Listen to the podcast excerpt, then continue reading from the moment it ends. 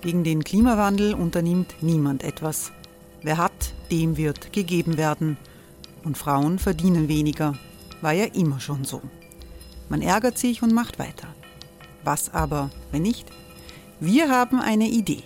Die Falter Arena macht die Bühne frei für Menschen und Projekte, die das Land verändern.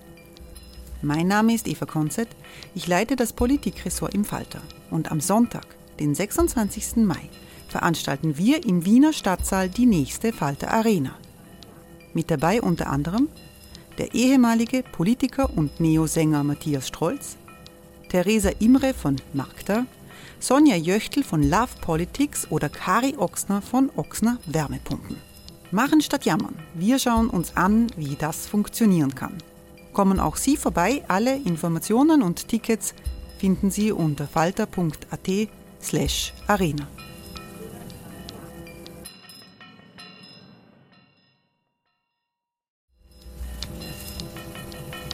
Falter-Podcasts werden durch Werbung unterstützt. Das hilft bei der Finanzierung unseres journalistischen Angebots. Die Erderhitzung ist kein Gefühl, aber mit vielen Gefühlen verbunden. Sorgen etwa oder Angst. Eine Veranstaltung gegen diese Ohnmacht ist Tipping Time, eine Klimakonferenz der Zivilgesellschaft. Von 9.5. bis 11.5. findet Tipping Time in Kooperation von Globe Art, Solektiv und Tangente St. Pölten statt und lädt ein zu Diskurs, Diskussionen und Workshops mit namhaften Vortragenden wie Nikolai Schulz und Friederike Otto. Weitere Informationen finden Sie auf www.tangentesanktpölten.at.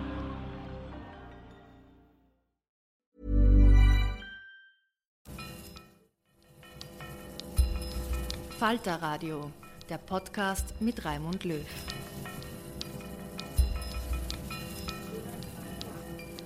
Sehr herzlich willkommen im Falter Radio. Weltweit sind die Volkswirtschaften von den Auswirkungen der Pandemie schwer getroffen. Die Regierungen in Europa und Nordamerika versuchen mit riesigen finanziellen Mitteln gegenzusteuern. Am geringsten sind die wirtschaftlichen Einbußen in Asien, vor allem der Wirtschaftsriese China, aber auch Taiwan, Südkorea und Japan konnten die Einbrüche in Grenzen halten. Das Kräfteverhältnis verschiebt sich weltweit. Gleichzeitig verändert sich auch der Fokus der Wirtschaftspolitik weg vom Neoliberalismus früherer Jahre. James Galbraith ist einer der führenden progressiven Ökonomen der Welt. Galbraith unterrichtet an der University of Texas in den USA. Sein Vater, John Kenneth Galbraith, war einer der ökonomischen Vordenker der demokratischen Präsidenten Kennedy und Johnson. Im Online-Talk im Bruno Kreisky Forum hat Robert Miesig Galbraith gefragt, wie er die wirtschaftspolitischen Auswirkungen der Pandemie einschätzt. Das Gespräch wurde in englischer Sprache geführt. What did the pandemic actually do to us and why? And it struck me that the simple single most uh, important fact uh, that is that it, uh, the pandemic was an explosive event. Mm-hmm. Uh, it was an event uh, the, uh, with the spread of the, uh, of the, of the contagion at the from the beginning was was extraordinarily rapid, and for that reason, it distinguished uh, between two, broadly speaking, two types of economies: those that could respond quickly and those that could not. Mm-hmm. Um, those that could respond quickly, that is to say, on the first day mm-hmm. uh, that the warnings came out from uh, from China um, in early January. Uh, uh, and that could respond effectively, well, were prepared, managed to do a much better job of suppressing. Uh, the contagion and therefore being able to restore ordinary life at a relatively early period than those that could not. Uh, so, uh, what distinguished these two groups of countries? I would say uh, that broadly speaking, there was a set that were we might describe as the most advanced industrial societies or post-industrial societies uh, that are form the the core of the of the world economic order, and those that uh, uh are uh, what I want to call intermediate and then highly uh, industrialized manufacturing powers, but the, not the ones at the, at the front or the forefront or the center of the world system. Uh, and the interesting thing is that it was the first group of countries that did worse and the second group of countries that did better. Mm-hmm. Uh, so that uh, one looks at, uh, of course, the colossal example of China, but also Vietnam, also uh, the Republic of Korea, also Singapore, Hong Kong, um, also to take a, a, more distant example, Cuba. Uh, the, the, countries that were that that were able to implement a supp- suppression strategy uh, were those uh, that uh, where, among other things, there was preparedness uh, for dealing with infectious diseases. There were there were government institutions that could be mobilized quickly, uh, and there was productive capacity for the basic consumer goods protective equipment uh, that could be expanded very rapidly. As we know, China, for example, had a 10 million per day production of face masks at the start of February. It was 115 million per day at the end of February, less than in a month. Mm-hmm. Um, it went up by an extraordinary amount because people, uh, lots of uh, firms, and this was not state enterprises, but thousands of small firms, were present and were able to convert quite quickly to meet the needs of the, of the situation. Uh, whereas, if you go and look at uh, the big regions uh, mm-hmm. that um, in which we happen to live in North America and in Europe and the United Kingdom, I draw that distinction because I have to be with it with the spirit of the times. Mm-hmm. Uh, the, uh, these are, are, are polities uh, which are decentralized, um, where one has had a, uh, a rising dominance of um, finance uh, and of advanced technologies, uh, a substantial measure of deindustrialization of what we used to think of as the core manufacturing sectors. They are decentralized. Um, they are, of course, politically uh, much more fragmented, in many cases, highly polarized, with a great deal of distrust, both of government and of, of, of any uh, of the of the authority of of, uh, of professionals. Uh, and uh, in these places, uh, suppression was not even really attempted. Uh, it was, uh, extent that it was attempted, it did not succeed. The best that could be done was to mitigate the virus. Uh, in other words, to hold it down so that it didn't overrun everybody and uh, keep the, and drive the basic healthcare out of existence. It was endangered in a few places, uh, but uh, that was the best that could be achieved pending the um, introduction of a successful vaccine or a therapy. And We still don't have really very much in the way of therapy, but we do now have the beginning of a of, of at least a potentially successful uh, vaccination process. Okay, so where uh, uh, where does this leave us for the post-pandemic period? It's a very interesting situation. Uh, among on the one hand, the uh, uh, I might say that the the intermediate powers, and some of them are socialist and some of them are capitalist, that did very well, have, I think, scored an immense uh, coup, if you like, in terms of their reputation, their their, their sense of competence, uh, probably in the sense of self confidence and the authority of their of their governments uh, and ability to deal with this crisis. I know that's certainly true mm-hmm. uh, from my observations of, of, of, what's been going on in China, uh, and I'm sure it's true in, in, in other places as well. Um, whereas uh, the uh, advanced, so-called advanced. We're still advanced anymore, but the, the countries, uh, the regions that uh, uh that were uh, higher income and uh, and, and, globalized and financialized have a real reckoning of their capacity going forward in the U.S., I would say there are going to be three major problems. The advanced sectors need to be repurposed uh, because nobody's going to be using them for the same kinds of things that they were used before the pandemic. Aircraft is an example, but the travel sector all kinds of things which are not going to be the same. Employment is going to have to be rethought because the services sectors will not grow back the same number of jobs they had before. Uh, and the financial relations are going to have to be revised because people are not going to be able to pay the accumulated mortgages, rents, utility bills, student loans, healthcare loans. And all of this is going to be cost us an enormous amount of adjustment. But okay, last thing on the opening remark, and then I'll, I'll, I'll, I'll subsist. It's still going to be true that as you move forward uh, toward the imperatives of the Green New Deal and, and, mm-hmm. and, dealing with climate change in particular. It's the resources and capacities in the advanced countries that are going to have to be brought to bear because that's where uh, the shift in basically the ability to design a new way of living uh, is going to probably have to come from to a substantial degree.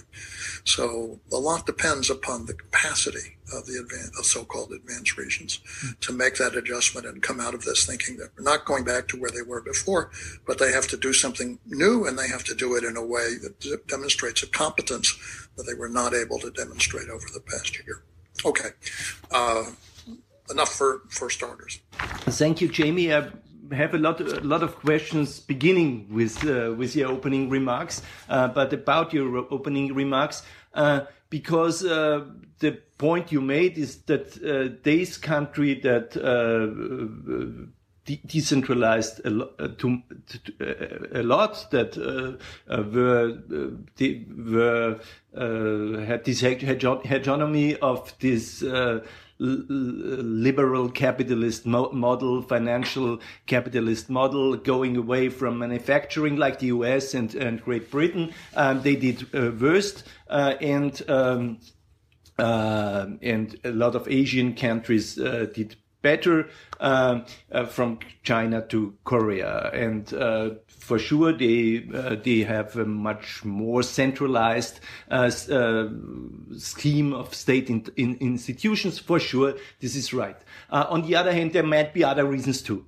there might be other reasons too.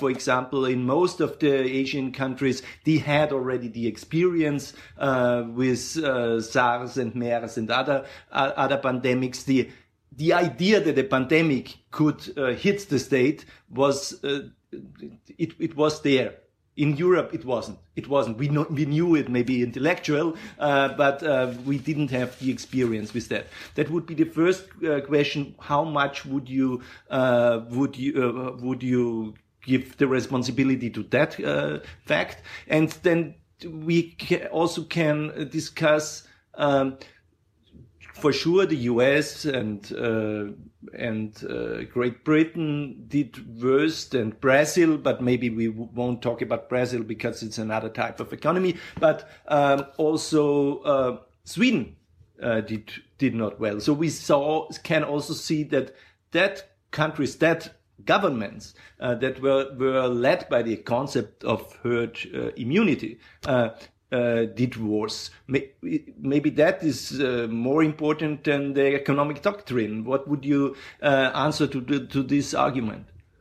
Well, on the first point, I mm. think uh, it's clear that having had experience and having maintained uh, an effective uh, structure for responding to um, new infectious diseases was critically important. Mm. and, you know, the countries that we're talking about uh, did have that experience, but they also had much longer running experience, and they had structures that went back uh, to the 50s and 60s uh, that uh, they were able to mobilize very quickly, uh, and that was important. One, why did the why did the um, North America and Europe not have this? Uh, I think the answer is that first of all, austerity in Europe. had greatly weakened the public health infrastructure. Uh, and in the United States, where I don't think one can fairly say the healthcare sector has been subject to austerity, it's practically 20% of an enormous GDP. Uh, the structure of the sector uh, was not oriented toward infectious diseases and public health. Uh, it was oriented toward the kinds of things that America particularly upper income and middle class Americans have, which are are, are chronic conditions and uh, you know, individualized, uh, but not necessarily infectious or highly contagious mm-hmm. uh, health conditions.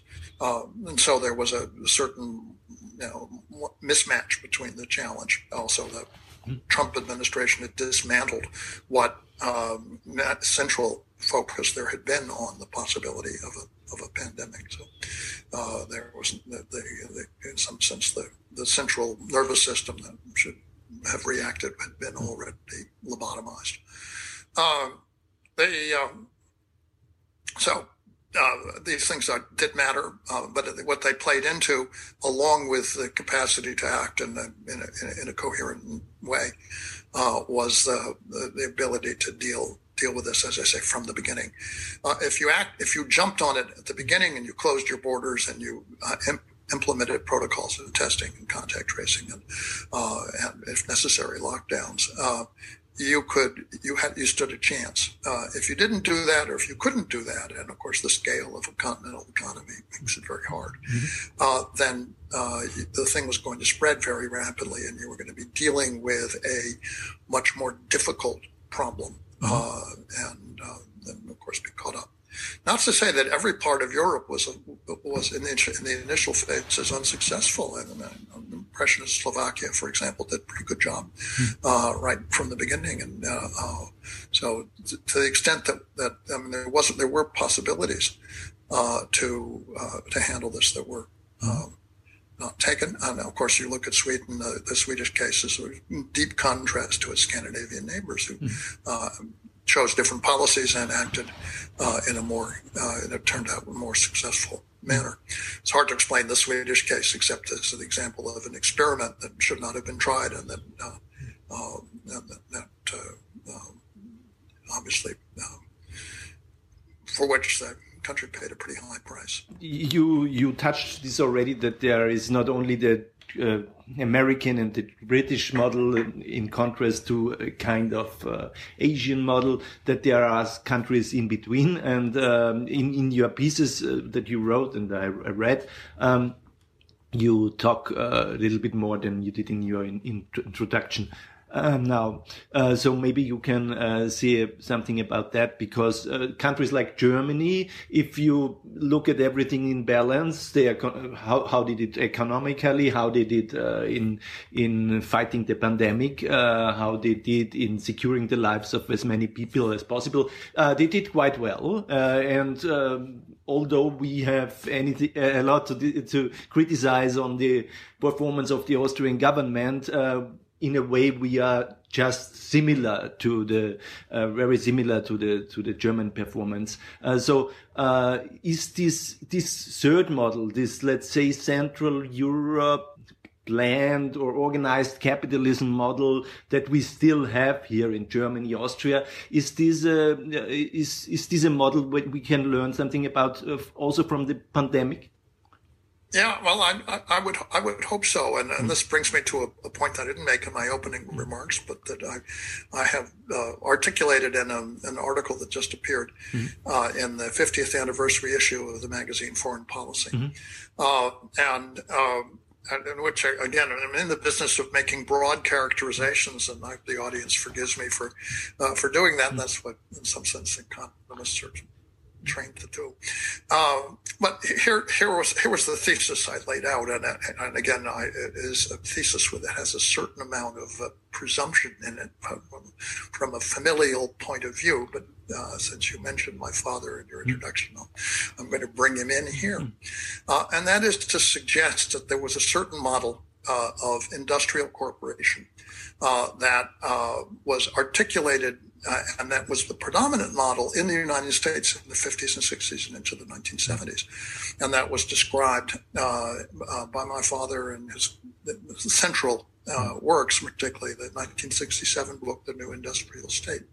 And this is of a um, as I say, a large industrial corporation operated over the over the long time horizon as a going mm-hmm. concern um, and supported by the financial institutions, by the public sector, counterbalanced uh, by trade unions and by uh, consumer interests and by a somewhat autonomous scientific and uh, state, which uh, uh, gives it a structure of regulation that uh, that then helps set the direction for the future of technological change.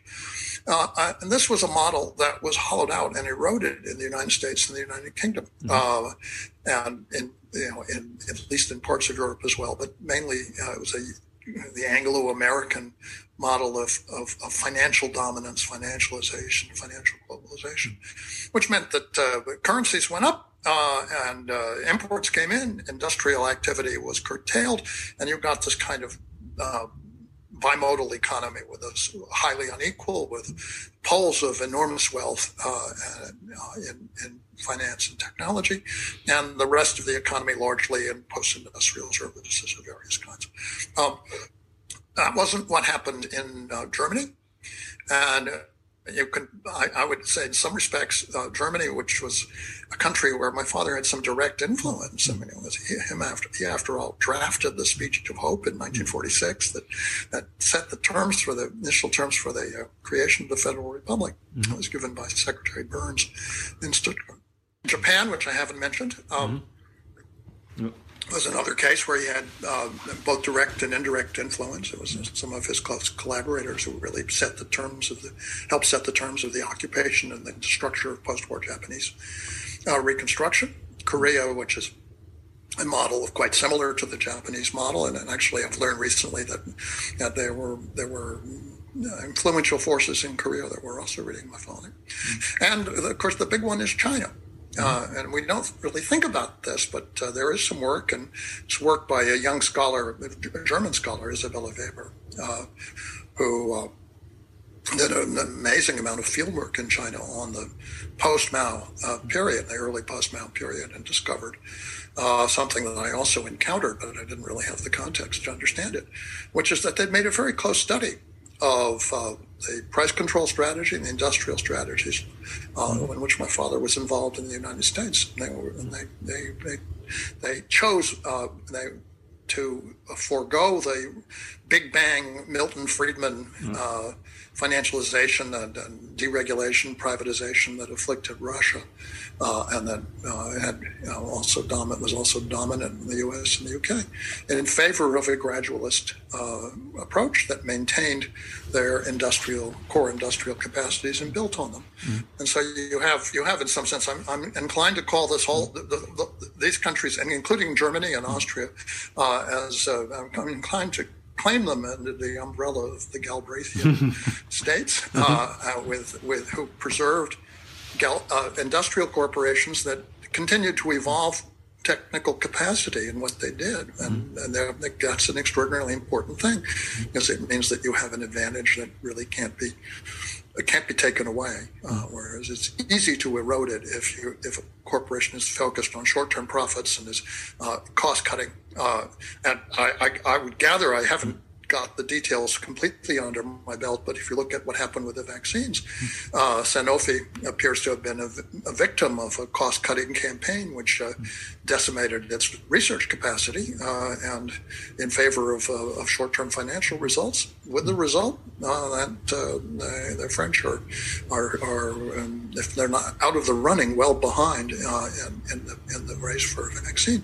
And that, of course, is the country that pioneered vaccination and had a um, um, uh, an enormously important presence in the field. Mm-hmm. It's a, a, bit of a tragedy that it happened there, but not a bit of a tragedy. It's a big tragedy uh, that uh, that that uh, their their capacity was was undermined by what is essentially neoliberal mm-hmm. approach to to industrial strategy. Wow! Nice. Yeah. What you're hearing are the sounds of people everywhere putting on Bombas socks, underwear, and t-shirts made from absurdly soft materials that feel like plush clouds. Yeah, that plush.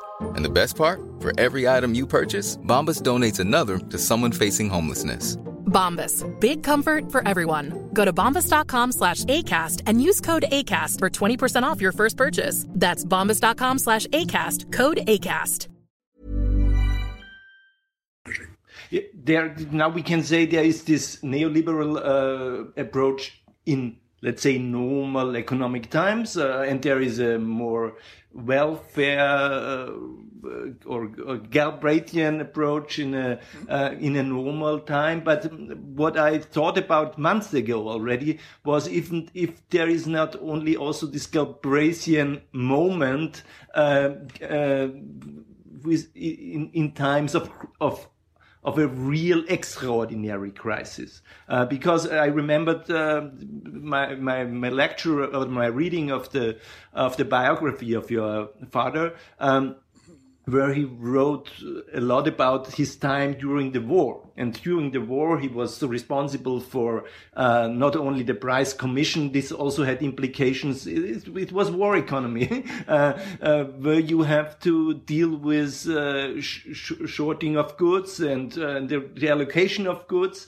uh, the allocations also of, of workers. Some workers are soldiers, and you have to deal with the necessities of a country that needs at first, on the one hand, goods, and on the other hand, soldiers, and on the other hand, weapons to fight this war. So is a situation of uh, a deep crisis and a health crisis you mentioned already, where we have to uh, not, we cannot, we cannot uh, let the markets decide uh, about masks, and we cannot let mask markets uh, decide about uh, vaccines.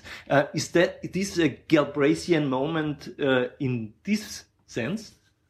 Well, a, a, couple of observations. One is that the that of course what part of the point here is that the countries that didn't think of this in terms of moments but rather in terms of ongoing structures were much better positioned uh, to deal that's un- unquestionably true mm-hmm. uh, and that's the, the thing that, that uh, basically unifies the more successful experiences and separates them from the less successful ones uh, but yes uh, the, the, my, my father's career had its moments of crisis uh, mm-hmm. and at those times, what was interesting is that there was a body of uh, people who could be called upon who actually understood the underlying functions of uh, functioning of the economy. Uh, this was they were they were known as economists, but they would not be recognized as mm-hmm. economics professors of today. Uh, mm-hmm. My father was far from being alone in this. Uh, people like Simon Kuznets uh, had developed the national income accounts. Uh, was involved in the War Production Board,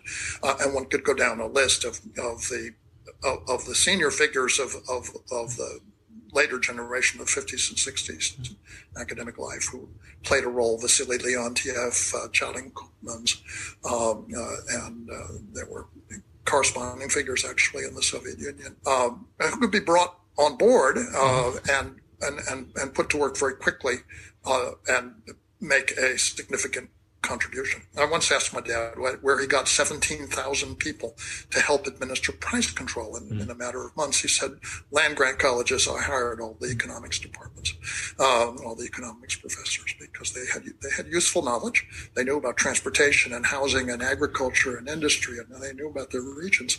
Um, and, um, well, of course, if you look at economics departments today, what do they know? They know about what they learned in textbooks, and they have mm-hmm. some mathematical models, and they and uh, they apply them to standard statistics. And this is not a group of people you could bring into a, a functioning a government and make it function.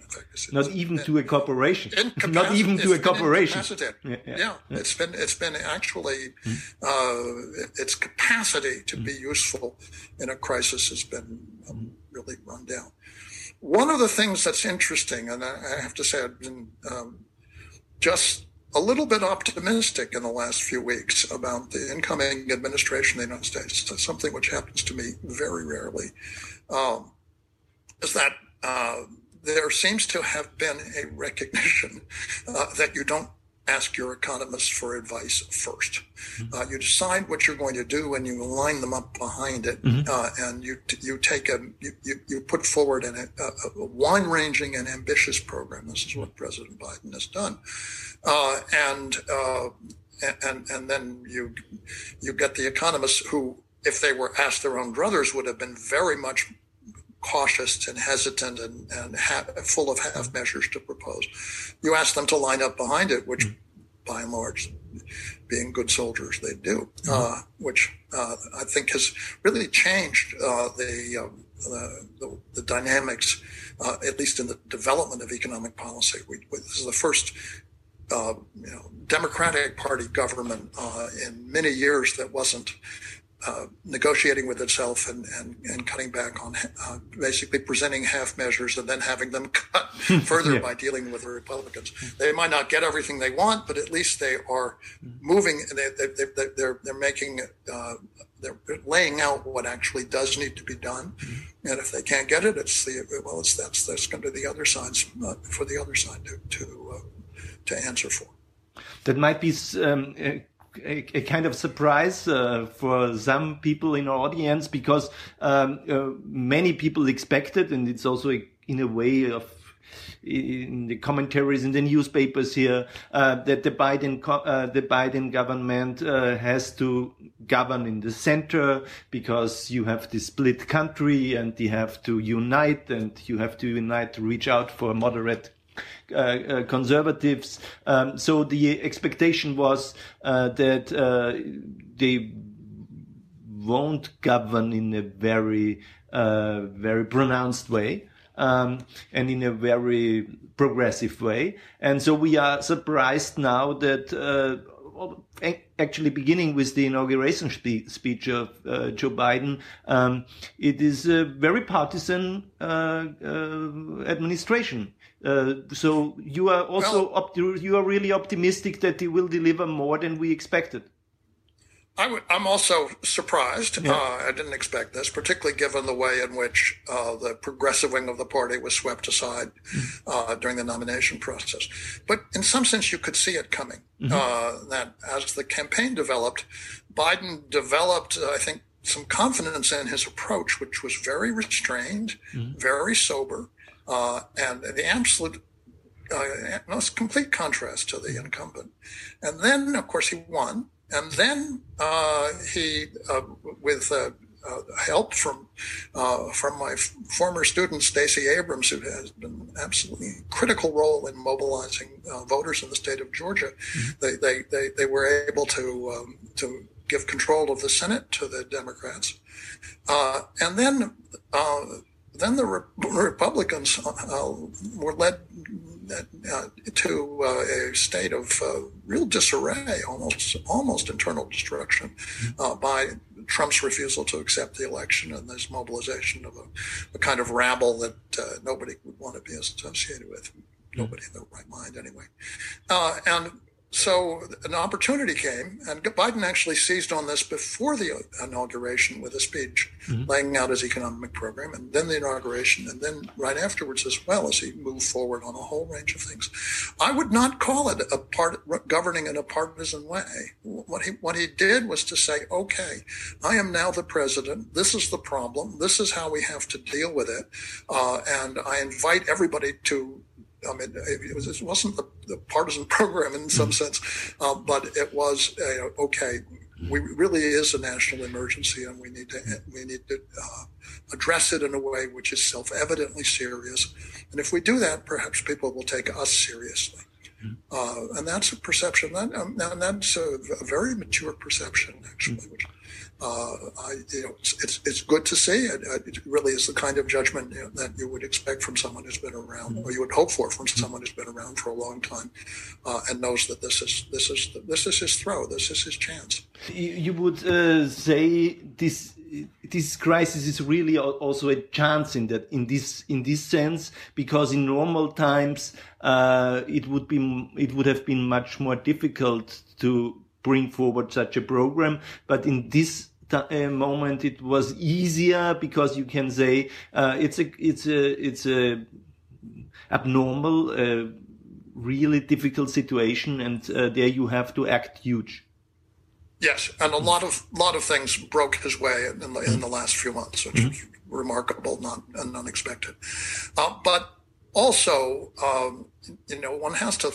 sort of game this out a little bit further mm-hmm. um, a lot of people, myself included, expected that the Biden uh, administration would be a very transitional event, um, a replay of the Obama administration, mm-hmm. that it would be uh, necessarily set back and even wiped out by mid, in the midterm elections, losing control of, of the House and perhaps also of the, depending on what the balance is in the Senate, could, uh, and, and, that it would then be hobbled for the final two years, and then you would have a return of a of a much of a, of, of a new, new form of Trumpism.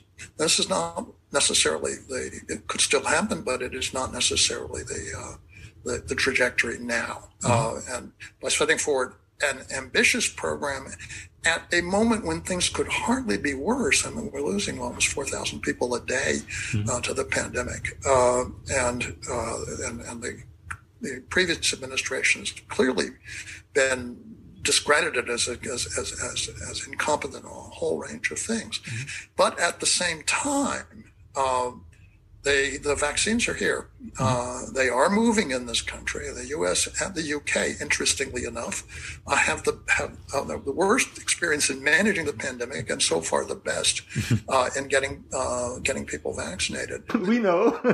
yeah, yeah, I know. Uh, at some level, there was a moment when when having the advanced sectors pays you know begins to pay a dividend, and so to the extent that you combine that with an effective support for society. And what Biden's proposed is not yet a reconstruction or growth program or a Green New Deal or anything like that. It's, he's very clearly identified it as a rescue program, mm-hmm. meaning we're going to try and prop everybody up for the next six months until we get the pandemic, try to get the pandemic under control in that period, six months, a year, whatever it takes. Uh, but to keep the society, uh, you know, uh, more or less stable, which actually was done over the last year with the CARES Act, and just by providing people with enough cash, uh, and that uh, you know that makes a lot of sense. Mm-hmm. It is possible that if you look down the road a year and a half, people will say things started getting better mm-hmm. just about now. Uh, and uh, maybe we give this administration a new lease on life in the midterm elections, mm-hmm. and we have you know four years. In which case, you begin to develop some momentum, and maybe you can begin to say, make a, the kind of case for the reconstruction mm-hmm. uh, of the economy that I was talking about earlier, where you, where you mm. say, okay, the, they have these capabilities in the advanced sectors. They've got to be put to public purpose. They've mm. got to be put to energy conversion. They've got to be put uh, to climate mitigation so that we have, and you've got to build on, on the, what the pandemic's already achieved in terms of reorienting work-life balance and getting people working from home and making use of the internet, much less of the airlines, much as I love coming to Vienna. Yeah.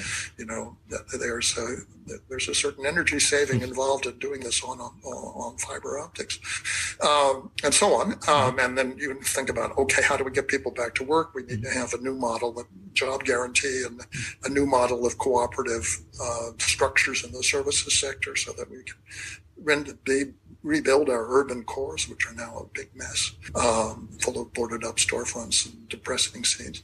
Mm-hmm. Uh, and then the financial issues that I mentioned there, you say, okay, well, somehow we've got to get people make a fair resolution that's fair both to debtors, debtors and to and to vulnerable creditors, a lot of small landlords, for example. Uh, you have to work out something that that, that, that resets all of this. Um, if you do that, and you have the people you know behind you, at least, at least a modest majority, then you know they, uh, you've left a pretty good record uh, for you know 2024 and beyond. Uh, so I, you know, it's it's not impo- I don't say this.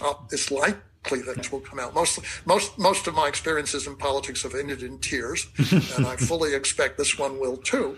Uh, but uh, mm-hmm. it's not impossible that you can find a path through it, which is much better than we thought was going to happen six months ago. You talked about the tears, but maybe there is a, there are some already some indications that it's uh, it, uh, uh, that it's it might be now better than other than than former experiences. And we also see it in Europe. We also see it in Europe. It's very clear that this idea that uh, uh, market market liberalization market decentralization it's not the time for this uh, this idea. It's the time of the idea that uh, government structures um, had to save us and have to take care that uh, that the society is working and that the economy is working. And um, uh, for sure we are in a way maybe also in a better shape what uh, in in relation to that because of this Austrian and German scheme of Kurzarbeit uh, short work uh, um, uh, this uh, sh short work to, uh, to, to save employments and and and and jobs.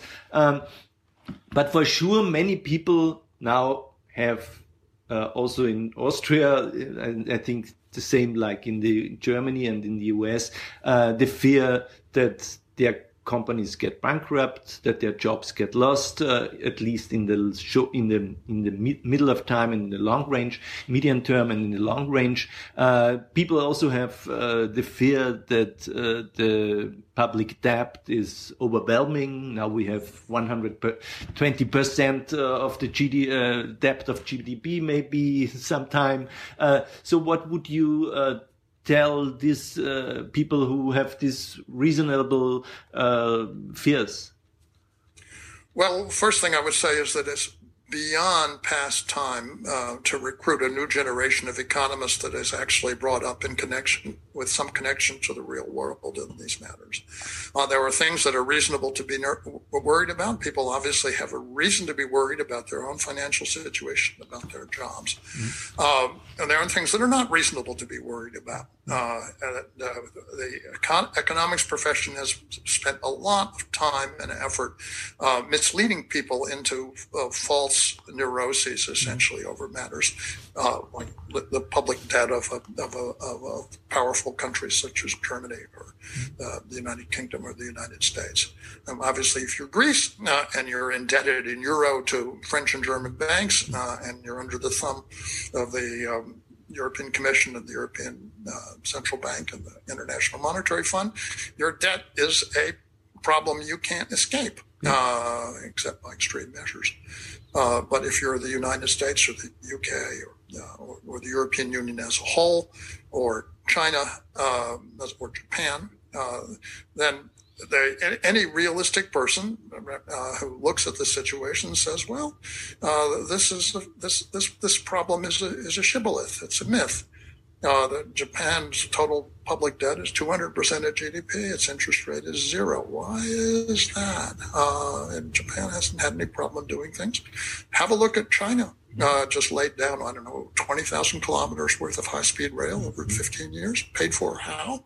Uh, you know, if they'd been worried about their public debt, they wouldn't have gotten the first uh, bit of that off the ground. Yeah. Uh, one can go down, and then it comes back to something Keynes said many years ago that uh, anything you can actually do, you can afford.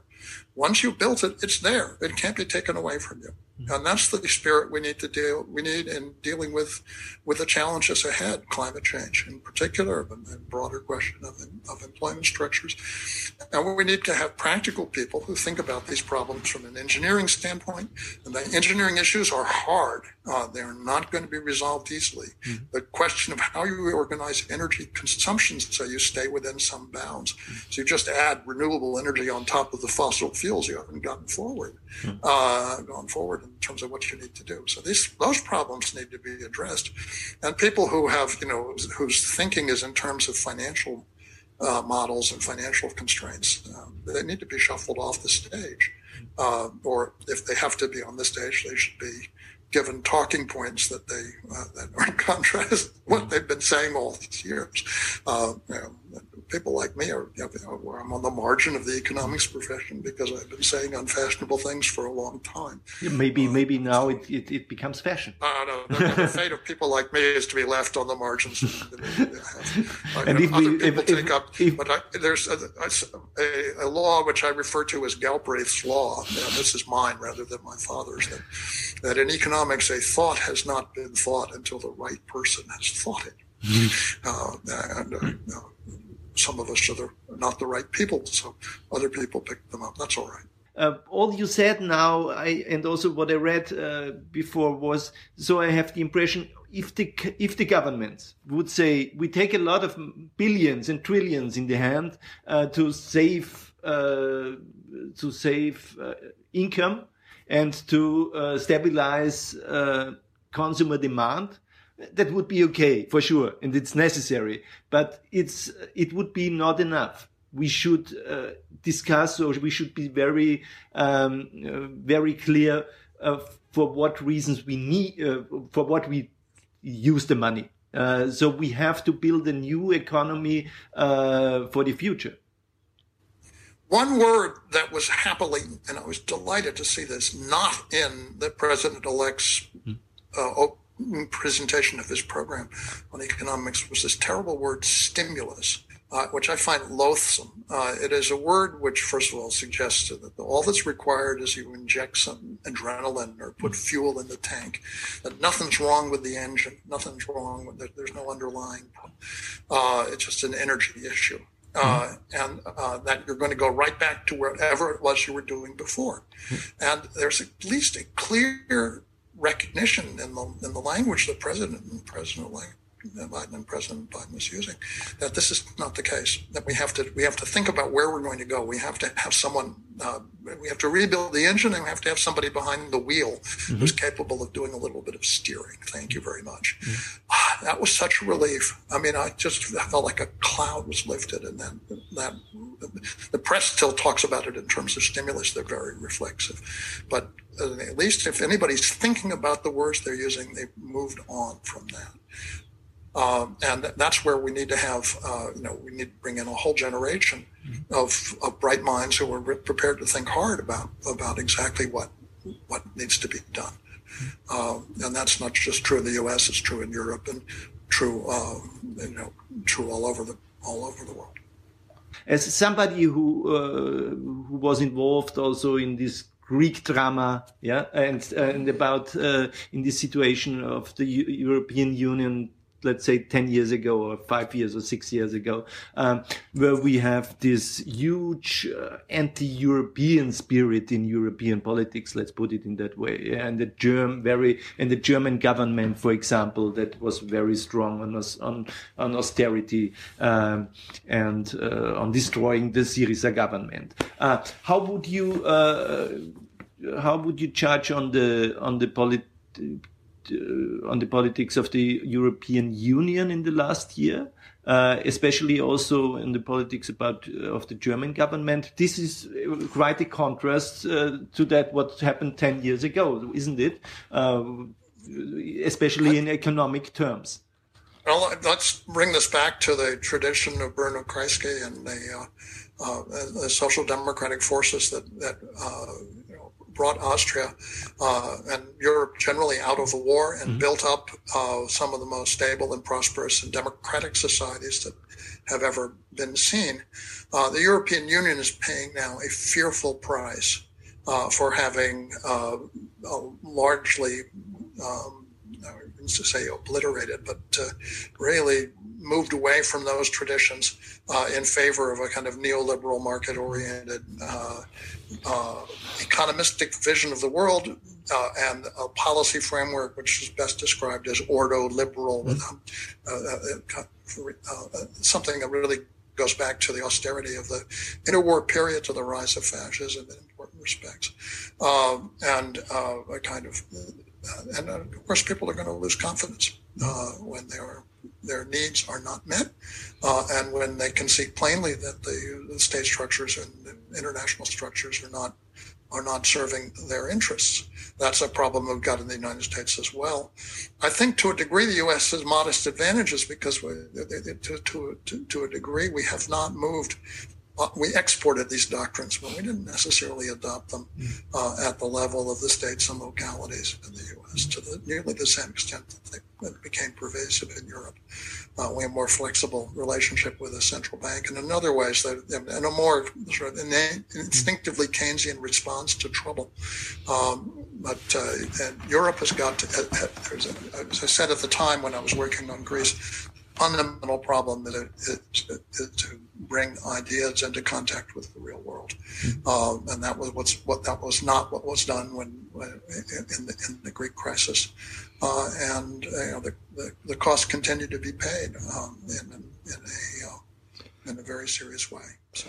But, but all, people who traffic in ideas like like, like you and me and uh, and the Kreisky Forum, this is part of our mission is to keep yeah. advancing but but in the last year, that what that what I, what I wanted to ask, and maybe it wasn't so clear. I have the impression that the that um, that uh, the policymakers in the European Union uh, uh, went to another path, at least a little bit. This huge European rescue package, package this this also uh, European common European credit system uh, to support uh, Italy and other countries uh, to to go away from this blame game that the that somebody it's somebody's fault if they have a problem and we shouldn't help them. Uh, they went away a lot, and, and if you compare let's say Olaf Scholz to Wolfgang Schäuble. Uh, this is uh, this is uh,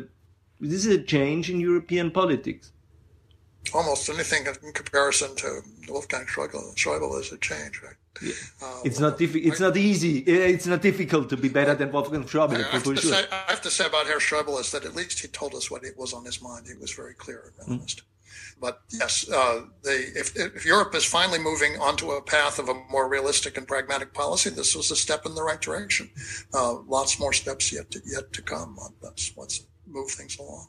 Sie hörten den amerikanischen Ökonomen James Galbraith in einem Gespräch mit Robert Miesig im Bruno Kreisky Forum in Wien, bei dem ich mich sehr herzlich für die Zusammenarbeit bedanke.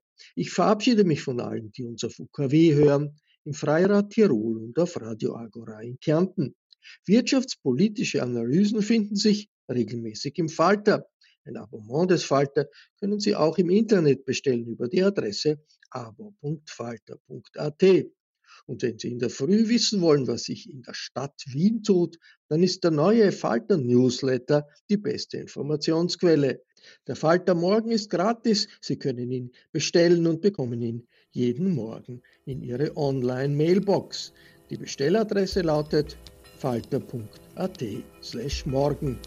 Ursula Winterauer hat die Signation gestaltet, Anna Goldenberg betreut die Falter Audiotechnik. Ich verabschiede mich bis zur nächsten Folge. Sie hörten das Falterradio, den Podcast mit Raimund Löw.